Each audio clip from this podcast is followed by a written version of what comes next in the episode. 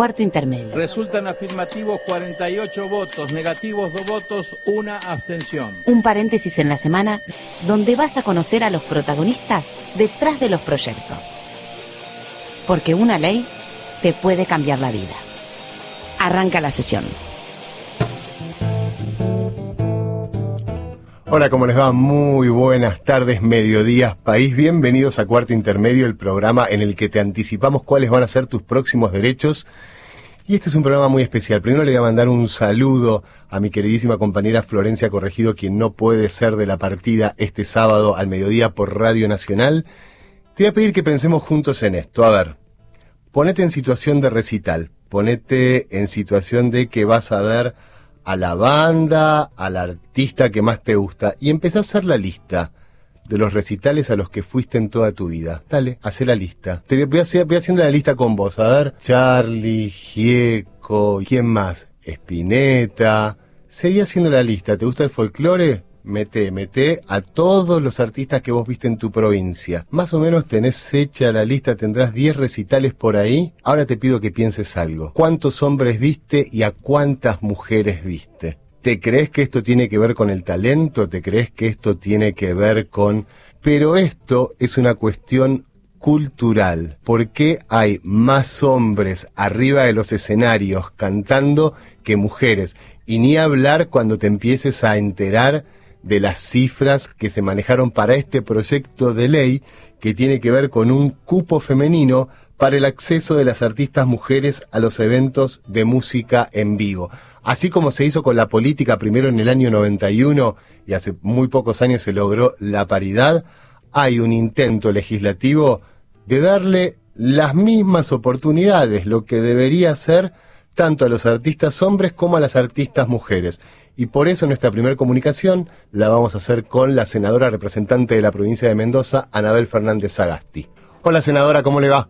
Hola, ¿cómo va? Muy bien. Bueno, estamos hablando del proyecto que usted está impulsando para un cupo femenino para el acceso de las artistas mujeres a los eventos de música en vivo. ¿Cómo surge este proyecto, senadora? Este proyecto surge porque se organizaron más de 700 músicas de todo el país, estuvieron debatiendo a través de encuentros, de redes sociales e incluso en canales de televisión en vivo y decidieron hacer un proyecto de ley y bueno, tengo el orgullo de que me hayan elegido para hacer el canal para que pueda ser presentado en el Senado de la Nación. Sabe que recién tratábamos de hacer con todos los oyentes una lista de los recitales a los que fuimos y yo tengo que decir que el 95% de los recitales a los que yo fui fueron artistas varones. ¿Por qué cree que sucede esto?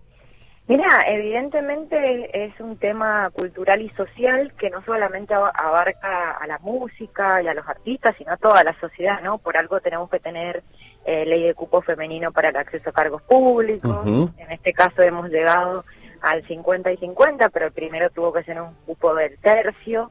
Y bueno, en la música pasa el reflejo de la sociedad. Hemos, hemos hecho, no hemos hecho, sino han hecho las, las artistas que, que, que hicieron y redactaron la ley y que tienen la iniciativa, han hecho estudios, porque ni siquiera habían estudios acerca de la participación femenina en los festivales y la verdad que son alarmantes. Solamente el 13% de la participación es femenina. Y no estamos hablando de liderar bandas, sino que haya una música dentro de una banda, ¿se entiende? Eh, la verdad que esto eh, además se agudiza en el mundo del rock.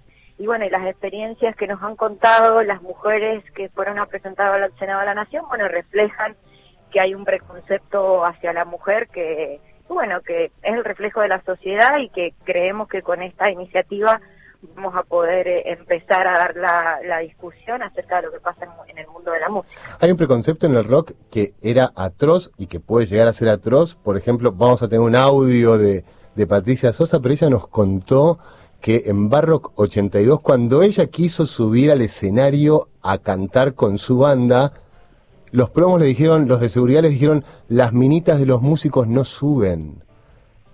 Sí, exactamente, eso lo contó en la presentación que hicimos en el Senado y la verdad es terrible y por lo que nos han contado las artistas que hemos ido conociendo, sigue pasando.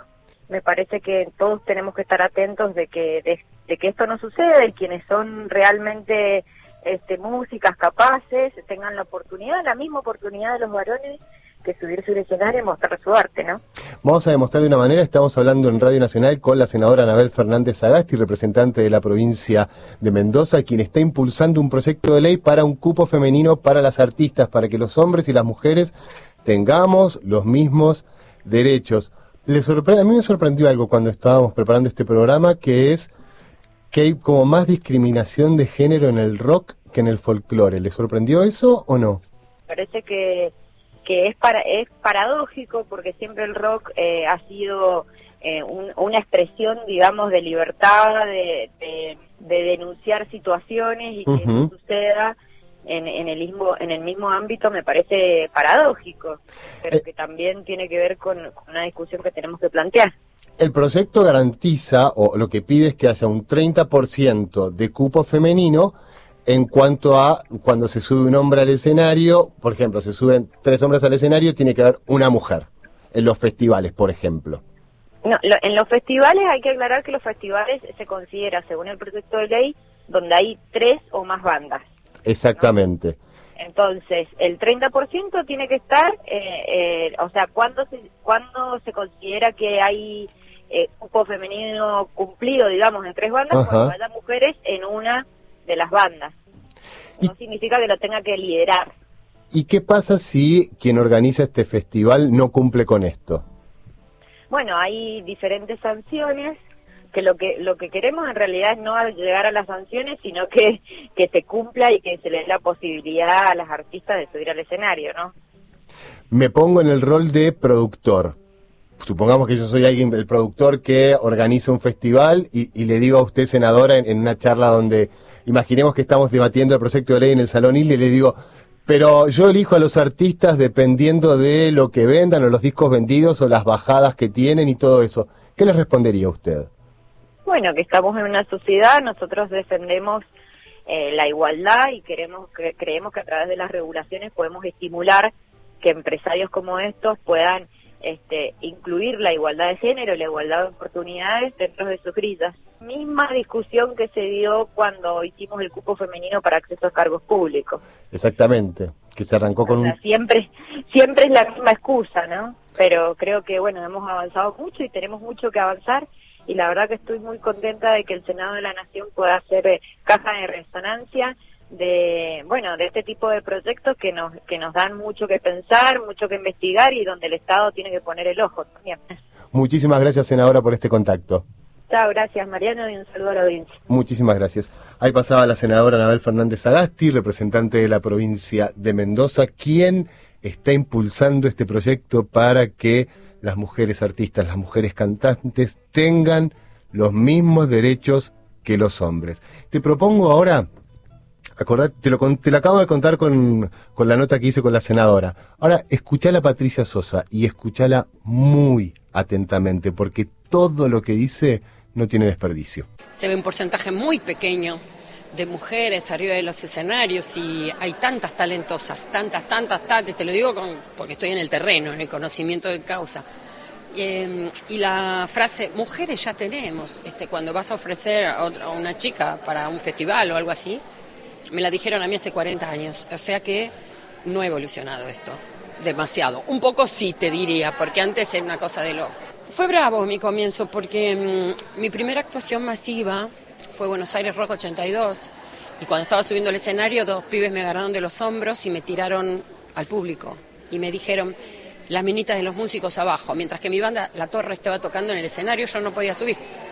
Y entonces se tuvo que bajar el guitarrista, bajar a buscarme, pedir un permiso. No, es, dar una explicación.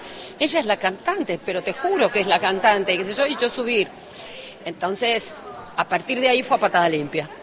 Eh, fue mm, cambiando mi personalidad, una personalidad que yo no tengo. Yo tengo una personalidad absolutamente conciliadora y me tuve que poner guerrera, me tuve que poner mala, me tuve que poner masculina cosa que no me, no me lo merezco, ni se lo merece ninguna mujer. Y entonces, bueno, a partir de ahí empezó a poder, empecé a poder posicionarme, pero nunca fue fácil. La sensación de, bueno, aquella, que, aquella mujer frágil no puede estar en el mundo del rock. Ni una mujer frágil ni una mujer llamativa, porque si eras así eras la minita de los músicos. Era así el asunto, y entonces era muy difícil absolutamente muy difícil. Em, yo obviamente tenía un marido, que es Oscar, que estaba siempre al lado mío, pero me acuerdo de tanta cantidad de chicas que pasaban y tenían que estar agarrándose de los acosos, ¿y por qué? ¿Por qué? Muy talentosas, muy divinas, viste que a todos les costó mucho.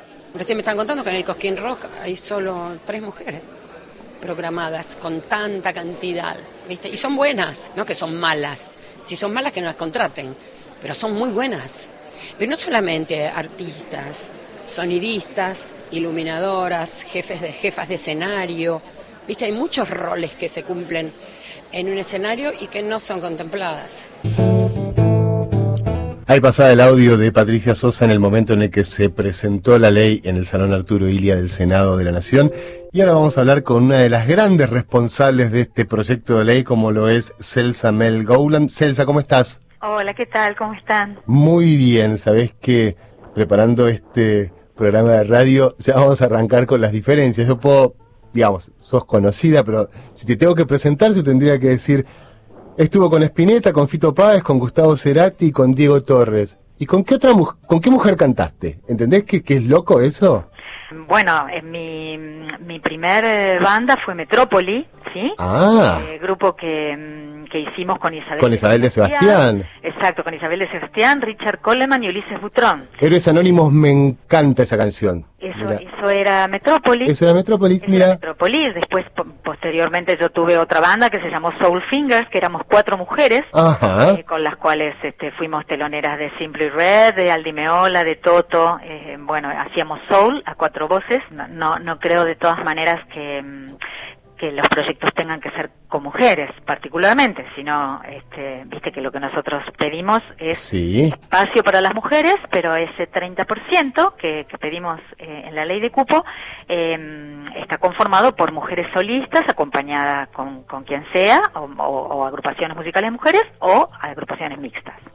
Confirmame cómo arrancó el proyecto. Fue vos eras vicepresidente del Instituto de la Música y empezó un debate entre mujeres en cuanto al cupo femenino en los escenarios. ¿Esto es así? Sí, tal cual, Mariano, como vos lo estás contando. Eso más o menos para la primavera del año pasado había, bueno, la, en las redes sociales las colegas músicas eh, debatíamos mucho acerca de esta desigualdad. Eh, que por supuesto sabemos que no es eh, nueva, ¿no? Que viene de mucho tiempo y hablamos de, de, esta cosa tan tremenda que a la que a una mujer le lleva el doble de años que a un varón desarrollar los mismos pasos de una carrera musical, eh, el hecho de que las tareas de cuidado siguen estando en gran parte a cargo de las mujeres, ¿no? De cuidados de niños y de adultos, este, están a cargo de las mujeres, bueno y todo lo que lo que hace a, a la imposibilidad que tiene la mujer o a la falta de acompañamiento este, de, los estados, del Estado, para acompañar a las mujeres eh, en el desarrollo de su carrera musical. En ese momento Isabel había aportado eh, los datos de, un estudio chileno de dos periodistas chilenos, eh, chilenas que habían, habían aportado un, estudio en una revista que analizaban los festivales de Latinoamérica. Y ahí surgía que Argentina era el peor país en Latinoamérica, ¿no? En representación de las mujeres. Se analizaron, a ver, 46 festivales y el... No, son los nuestros los nuestros, 46 festivales, el porcentaje de las mujeres que participan es menor al 13%. Exactamente. Eh, en, realidad es así. El, estudio chileno, el estudio chileno sobre los festivales latinoamericanos eh, daba que Argentina tiene el 13% cuando la media latinoamericana es el 30. Después de eso, después de esos datos que nosotros vimos, decidimos hacer nuestro propio estudio en todos los géneros, no solamente en el rock, ¿no? Los 46 principales festivales abarcando las 24 provincias durante un año. Ahí los números dan peores aún. O sea, sobre 1.605 agrupaciones musicales que se subieron a esos escenarios durante un año, solamente 160 eh, son lideradas por mujeres o tienen alguna mujer en su composición, o sea, menos del 10%. Es tremendo. Estamos hablando con Celsa Mel Gowland, quien está impulsando un proyecto de ley para que tanto hombres o mujeres se puedan subir en paridad a los escenarios de nuestro país. Eh, tengo una pregunta. A mí me sorprendió este dato. Es más difícil en el ámbito del rock que en los otros ámbitos con el tema de las mujeres. ¿Esto es así? Sí, realmente es así. ¿Y cómo se explica esto? La verdad que es una paradoja, es realmente una paradoja, porque se supone que el rock nació contracultural, nació transgresor, como dice Liliana Vitale, nació para cambiar paradigmas, ¿no? Y sin embargo, eh, lo más, eh, el, machismo más arraigado o los peores números en cuanto a la representación de las mujeres están dentro del rock. En los festivales del rock hay menos del 5% de mujeres durante ese año que nosotras analizamos, ¿verdad? Este, así que bueno, eso, eso es, es lamentable porque son los peores números. Nosotras, mm, cuando decidimos impulsar este, este proyecto de ley, somos una mesa de música, 20 músicas de todas las edades y de todos los, los géneros y los estilos. Cuando decidimos impulsar este proyecto de ley, lo, decidimos hacerlo no desde la confrontación con nuestros colegas músicos, eh, no se trata de bajar varones y subir mujeres, ¿sí? eh, y tampoco eh, señalando hacia atrás eh, quiénes son los productores que no programaron, cuáles son los peores festivales, cuáles son los mejores, o sea, directamente tratar en esto de mirar hacia adelante, eh, de convencerlos, de hacerlos ver que esta, esta vieja teoría de que las mujeres no convocan y de que las mujeres no venden en la industria musical es una cosa muy vieja, eh, que no es así, el panorama musical argentino cambió muchísimo en los últimos años, sobre todo en los últimos dos o tres años, que nuestras músicas talentosísimas que llenan espacios más chicos de mil, dos mil personas, cuando llenan esos espacios, no les queda, no hay nada entre eso y los festivales grandes, entonces se van a vivir a otro lado. Este, todas nuestras talentosas músicas, Loli Molina, Sofía Viola, Sol Pereira, etcétera, se han ido a México y desde allí se catapultan al mundo y están tocando por todos lados.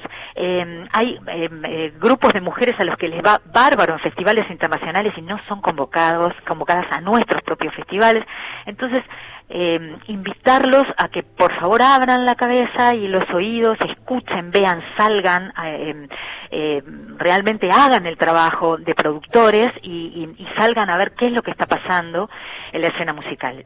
El otro día eh, el Indio Solari mandó su apoyo, Ajá. muchos músicos mandaron su apoyo, eh, tenemos videos de muchos músicos varones eh, referentes que nos mandan su apoyo. Nombrémoslos, el Indio Solari, que, Indio Solari, que- Ricardo Mollo, este, me- me- los chicos de Estelares, eh, Guillermo Fernández, eh, Bruno Arias, eh, Fernando Zamalea, eh, bueno, periodistas, Bobby Flores, este, Fernández Vitar, eh, bueno, no, no me acuerdo de todos. pero ahí hay ¿no? mucho, está muy bien, está muy Muchísimos, bien. muchísimos y muy variado, Víctor Heredia, o sea, eh, estamos hablando de todos los, de todos los géneros, de todos los estilos, ¿no?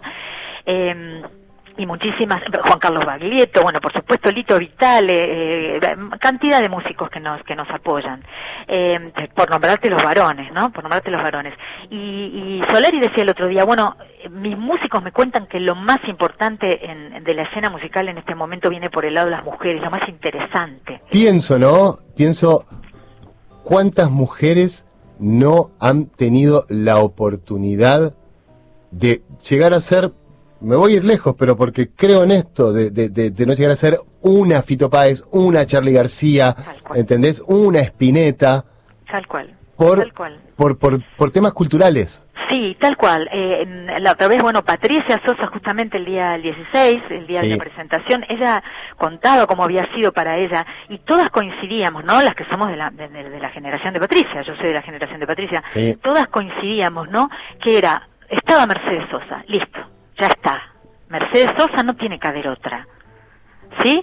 Eh, lo mismo en, el rock. Eh, cu- Cuando Patricia iba a ofrecer este, su, su disco, le decían, no, no, ya tenemos una mujer. En esta compañía ya tenemos una mujer. Nosotros hemos reflexionado mucho acerca de, acerca de esto y, mm, y, y una de las patas de este proyecto de ley, una de las fundamentaciones de este proyecto de ley también, o sea que por supuesto, como vos de- bien decías, la discriminación de género, la discriminación laboral, ¿no es cierto? Esta es Claro. clara, no poder tocar en, en los festivales grandes es no poder cobrar nuestros salarios de intérpretes y de compositoras, ¿no es cierto? Eh, este, con, con la- con el mismo derecho que los que los compositores e intérpretes varones, pero también, pero también promover que esta, esta, esta presencia, más presencia femenina en los escenarios significa más presencia en los micros de gira, significa más presencia en los camarines, más presencia en las salas de ensayo y signi- significa instalar otra dialéctica, instalar otros temas este, en, en- en- en esos, en esa convivencia rica entre músicos y músicas y músiques, eh, para, mm, porque también es, eh, los festivales son, como dice Mercedes Lisca, los lugares donde se construyen identidades, donde se construye sentido. ¿sí? Y entonces tenemos que construir un sentido más igualitario, más heterogéneo. Eh, tienen que estar las distintas visiones del mundo femenino en, en los escenarios, porque por supuesto no podemos acallar las voces este, de, las de las mujeres y además porque, eh, porque ese diálogo se va a enriquecer y podemos influir y podemos cambiar desde adentro toda la misoginia, toda que no es propia solamente del rock. No, claro que no. Sabemos, sabemos que todo esto horrendo atraviesa toda la sociedad, pero, pero por lo menos desde, desde, desde lo sensible, desde la música, desde la lírica, eh, podemos, este, podemos hacer algo también, ¿no? Así que esa es otra de, las patas de, de la fundamentación de nuestro proyecto. Te lo voy a comparar con la política. En el 90 salió la ley de cupo que garantizaba el 30% de participación femenina en la Cámara de Diputados y la Cámara del Senado. Después, hace muy poquitos años, se logró el 50-50. A partir que la mujer empezó a estar más en política, la política ha sido mejor en nuestro país. Y ha mejorado el trabajo de la Cámara de Diputados y el trabajo de la Cámara de Senadores. Estoy convencido. Ninguna duda, Estoy convencido que si esta ley se sanciona, vamos a tener más cultura y mejor música para compartir entre los argentinos. Celsa, tengo otra mujer en línea, me tengo que dedicar a ella, que es otra gran cantante y es Sandra Mianovich. Oh, buenísimo, mandale un beso enorme. Le digo ahora, muchísimas gracias, un placer hablar con vos. Muchas gracias. Hola Sandra, ¿estás ahí? Acá estoy. ¿Cómo estás? Bien, te manda, te acaba de mandar un gran beso Celsa Melgoulan. Bueno, muchas gracias. Igualmente, aunque ya no nos está escuchando porque escuché que cortaba. Ahora se lo mandamos por mensaje. Eh, ¿Qué opinas de este proyecto de ley, Sandra? Eh, yo creo que todos tenemos que tener los mismos derechos, creo que todos tenemos que tener las mismas oportunidades y es indudable que vivimos en una sociedad eh, que tiene mucho para caminar, para dejar de ser machista, para dejar de ser patriarcal y un montón de cosas. Así que en tanto y en cuanto eso no suceda en forma espontánea, me parece que está muy bien eh, eh, que haya una ley de cupo, me parece interesante, me parece que eh, en la Cámara de Diputados funcionó, sirvió y me parece que en este caso me parece que también va a ser muy útil. Eh, tenés una experiencia vastísima en la, en la música y en conciertos en vivo. ¿Te llamó alguna vez la atención que no, no, haya tantas mujeres en los festivales? ¿Pensaste en esto en algún momento? Eh, mira, siempre veo que hay pocas mujeres en los festivales, siempre veo que, eh, que, nos cuesta mucho más. O sea, eh, hacen festivales de rock y no hay ninguna mujer, por ejemplo en el tango creo que pasa un poco lo mismo. Me parece que, a ver, es, un, es como una historia antigua, larga, que, que, es necesario eh, modificar porque este, los dueños de la pelota, hasta, hoy inclusive, son los varones. Entonces, bueno, en tanto y en cuanto podamos empezar a ocupar los espacios que nos corresponden, los espacios... Eh, eh, que, son lógicos. Yo no, no creo que esto sea una cuestión de, este, de poner a mi amiguita o a mi amiguito. Creo que esto tiene que ver con, con modificar conductas muy muy antiguas, muy históricas, que están instaladas y que nos parecen naturales. A mí me parece, por ejemplo, que dentro del feminismo y dentro de, de todas estas este, eh, búsquedas de, de, ocupar espacios y de ser visibles, las primeras que tenemos que aprender somos las mujeres, porque en general las primeras machistas son esas madres que crían a esos niños, eh, haciéndoles pensar y creer que ellos son especiales porque son varones o que tienen que ocupar un determinado lugar. Creo que ya creo que ya en esta época, ya en la, en la, generación millennial, ya pasa muchísimo menos. Ya eh, yo veo mis sobrinos, veo los chicos más jóvenes que tienen otra actitud, que piensan en la familia en función de equipo y no en función de roles preestablecidos. Entonces creo que eso tiene que ser extensivo a toda la sociedad. Tengo una pregunta. Recién hablábamos con, con Celsa y decíamos, mm, cuando nosotros definimos, por ejemplo, la música de, rock, podemos hablar de Spinetta, de Cerati, de Charlie, y yo con cómo han sido armadas las cosas culturalmente, me preguntaba, armando este programa, cuántas Charlie García nos perdimos que lleguen, cuántas eh, espinetas nos perdimos que lleguen. Yo creo que ha quedado una, han llegado, han llegado mujeres como vos, como muchísimas artistas que conocemos y queremos y respetamos, pero han quedado muchas en el camino. ¿Cuál es tu opinión? Y, y, sí, y sí, eh, creo que han, quedado como han quedado mujeres en todos los rubros. Han quedado mujeres que no han podido trascender y, y el hecho de que este, eh, actualmente estemos donde estamos se lo debemos a un montón de mujeres que fueron para adelante, que pusieron el pecho a las balas y que eh, yo no yo no he sufrido, por ejemplo, en mi, en mi historia profesional, no, me he sentido discriminada, pero eh, a, mi productor Ricardo Kleiman, eh, el, dueño de la compañía discográfica, le dijo, sí, Ricardo, si querés grabar la chica, grabala, canta lindo, pero mira que las mujeres no venden. Y esto era, era no era algo peyorativo, era como decir una gran verdad, y, no es una gran verdad, ¿entendés? Eh, creo que tiene que ver con... Eh, con conocimientos como, como impuestos, como eh, que, son todos modificables. Todos, yo creo que todos, a todos nos cuesta un poco los cambios. Tenemos que empezar a entender que los cambios son imprescindibles, son necesarios, son valiosos eh, y son los que nos van a permitir ir hacia un camino de vivir mejor, de, de, ser quienes somos, de, de, de hacer lo que nos gusta y en definitiva de vivir una vida más feliz, que es el objetivo que tenemos todos. Sandra, muchísimas gracias por estar en Cuarto Intermedio. Te mando un beso enorme. Un abrazo fuerte para todos. Gracias a ustedes. Ahí escuchamos a Sandra Mianovich en este programa que trató, porque nos estamos empezando a despedir, de un proyecto de ley para que tanto las mujeres como los hombres seamos iguales al momento de pararnos frente a un escenario y poder cantar. Los artistas, yo me paro en un escenario a cantar y me matan, pero bueno, aunque sea hombre. Eh, muchísimas gracias por estar con nosotros. Les mando un beso enorme de parte de Florencia Corregido a todos los argentinos como ella hace. Nos volvemos a encontrar el próximo sábado aquí en Radio Nacional, la radio de todos. Los y las que hacemos cuarto intermedio somos. En la conducción, Florencia Corregido y Mariano Castro. Producción, Sonia Buller y Paula Rojo. Colaboración periodística, Julia Placeres. Edición, Lino Leguiza. Voces artísticas, Paula Rojo y Julia Placeres. Este programa fue producido por el Senado de la Nación desde la Biblioteca del Congreso de la Nación.